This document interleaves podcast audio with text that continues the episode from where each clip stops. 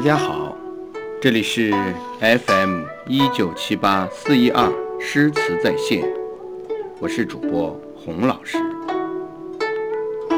今天要和大家一起分享的故事是《刘郎又来》。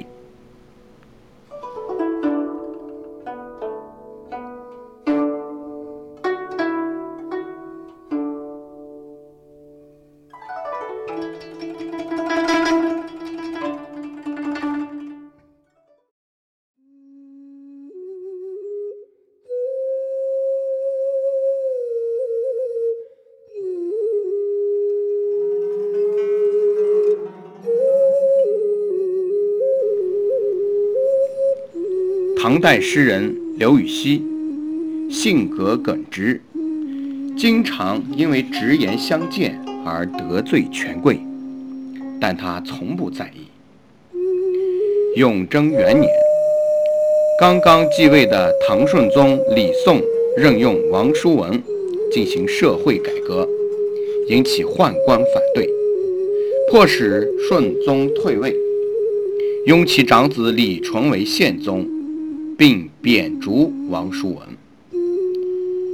刘禹锡因与改革派合作，也被先后贬至连州、郎州。十年后，当朝宰相赏识他的才干，召他回到长安。刘禹锡回长安后，听说长安朱雀街旁崇业坊有一座玄都观，观内道士。种植许多桃树，桃花盛开如云。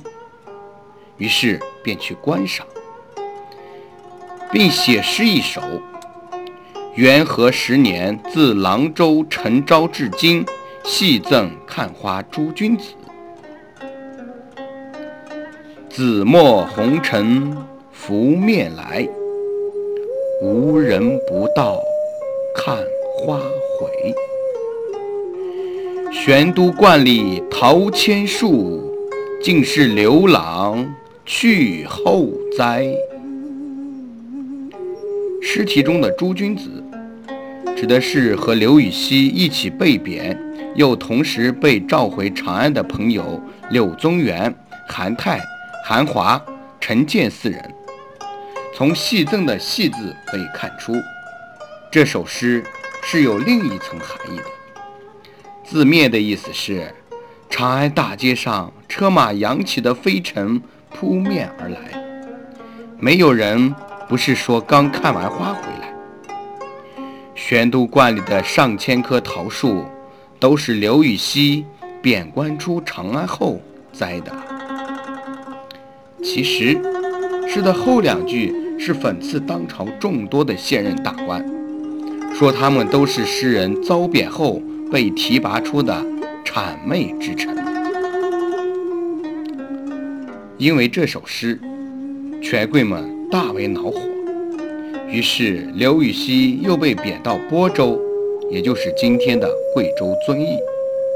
当时，播州是最边缘、荒僻的地区，可见权贵们的怨恨有多深。后来因朋友柳宗元裴度的帮忙。加上他有年老的母亲，于是便改为连州刺史。十四年后，即唐文宗大和二年，也就是公元八二八年，由于裴度向文宗推荐，刘禹锡才又被召回长安，任主客郎中官职。这年三月。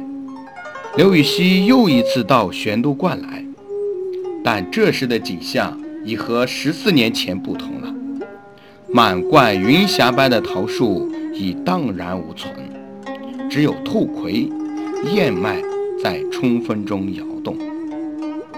刘禹锡想到自己两次被贬又两次召回的经历，不由得感慨万千，于是写诗抒怀。百亩庭中半是苔，桃花尽尽菜花开。种桃道士今何在？前度刘郎今又来。这首诗表面的意思很好理解，但它又有深一层的含义。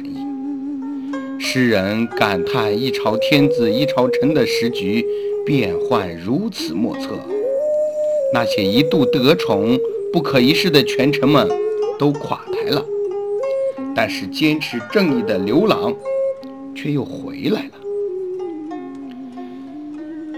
虽然尝尽了被贬的苦头，但刘禹锡还是这么自信和执拗，从不为以前的所作所为而后悔。这真是一个铁骨铮铮的流浪啊。